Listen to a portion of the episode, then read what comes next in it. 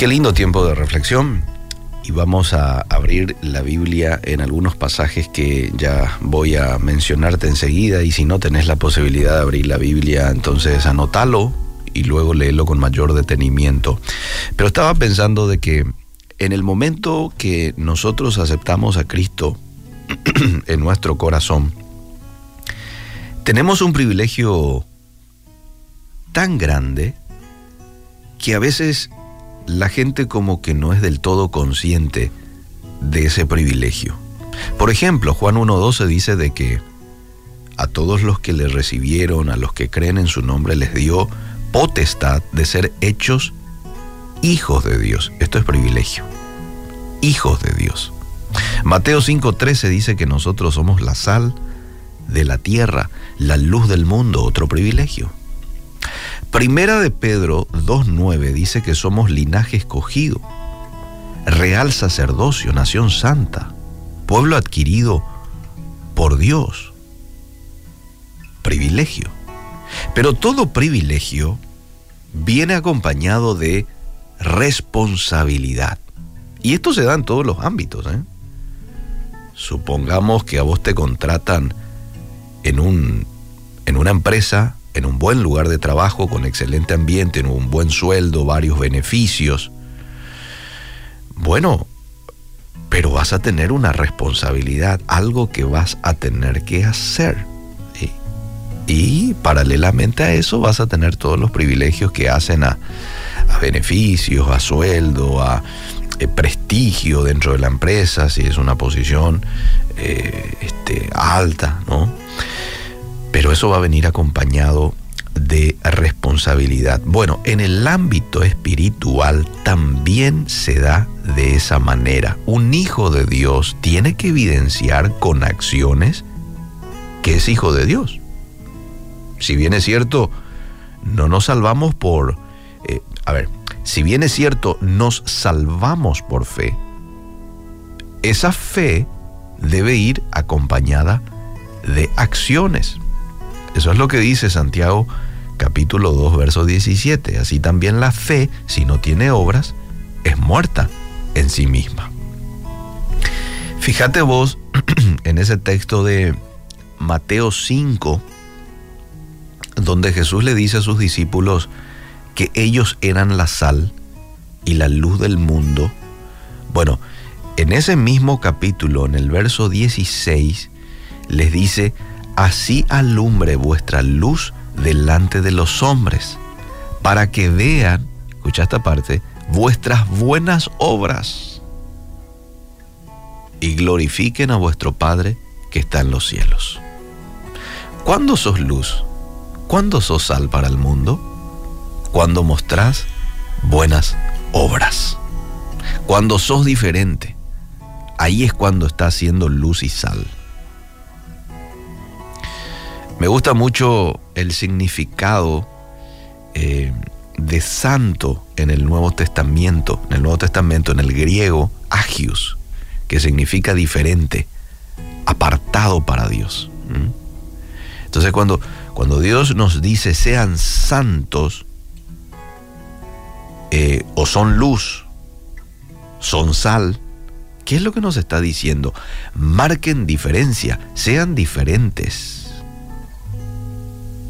Y ahí puede que alguien pregunte, ¿y de qué manera soy diferente en, en tu vida cotidiana? ¿En tu manera de vestir? Ya podés marcar una diferencia. En tu manera de hablar, de mirar, de bromear, de comportarte, no aparentando algo que no sos. Es una manera de marcar diferencia. No es lo mismo una comida con sal que sin sal, ¿verdad? Por más de que sea tu comida favorita, no es lo mismo. Tampoco es lo mismo una habitación oscura que con luz. No es lo mismo.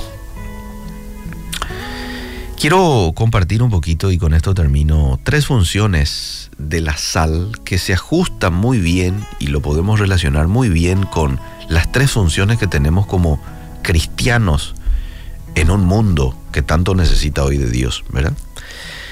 La sal tiene tres funciones interesantes que lo quiero relacionar con el ámbito espiritual también. La sal evita la descomposición de los alimentos. Ojo que la sal no acaba con lo descompuesto. No, la sal evita que se siga descomponiendo. De la misma manera nosotros los cristianos no acabamos con la corrupción, pero sí evitamos que todo se pudra, ¿no? Eh, ¿Por qué hasta ahora el mal no ha avanzado de la manera como de pronto se quería haber llevado a cabo? Por ejemplo, el tema del matrimonio homosexual, ¿verdad? Aunque lastimosamente hoy está creciendo eh, mucho esto de, de, eh, aprobarse en, los diferentes gobiernos, aquí en Paraguay todavía. Y creo que mucho tiene que ver por la influencia que estamos teniendo como cristianos, impidiendo que esto ocurra. Bueno, es una forma de evitar la descomposición. Y eso es lo que hace la sal. Lo segundo, el segundo beneficio de la sal es que la sal produce sed. Fíjate vos, consumís algo muy salado y enseguida ya querés tomar algún líquido, ¿verdad? ¿Por qué? Porque te produce sed.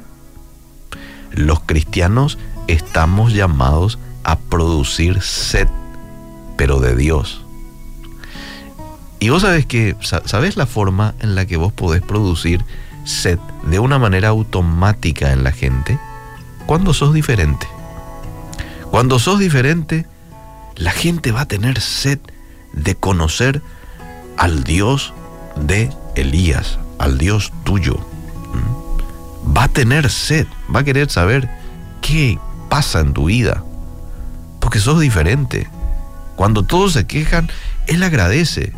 Y ojo que no es que le vaya todo muy bien en la vida, a veces tiene también sus tribulaciones, sus angustias, a veces también en el trabajo eh, le retan o hablan mal de él o de ella, pero él igual está de buen humor, agradecido, igual siempre es amable. ¿Qué es lo que pasa con fulanito de tal? Y ahí le das sed para conocer al Dios que te cambió o al Dios que te hace diferente. Y lo tercero, la sal le da sabor a los alimentos. La sal le da sentido a una comida que vos tengas enfrente eh, en, tu, en tu mesa. Bueno, la sal que somos nosotros también da sentido. Vos sabés que mucha gente hoy vive sin esperanza. Mucha gente hoy vive sin sentido. Y con tu influencia, desde hoy, la gente puede tener un sentido y una esperanza. Con el mensaje que vos le puedas transmitir a esa persona. Y una vez que acepta a Jesús en su corazón, porque todos tenemos un hueco, un vacío en nuestros corazones cuando estamos alejados de Dios. Pero cuando nosotros le invitamos al, Creador que habite en nosotros, que entre, le abrimos la puerta de nuestro corazón a Jesús, es cuando Él nos llena y nos da un sentido, una esperanza. Que Dios nos ayude eh, a poder mostrar esa pureza, a poder mostrar esa santidad hoy en medio de la gente que tanto lo necesita, marcando diferencia influenciando en el lugar en donde Dios te haya puesto.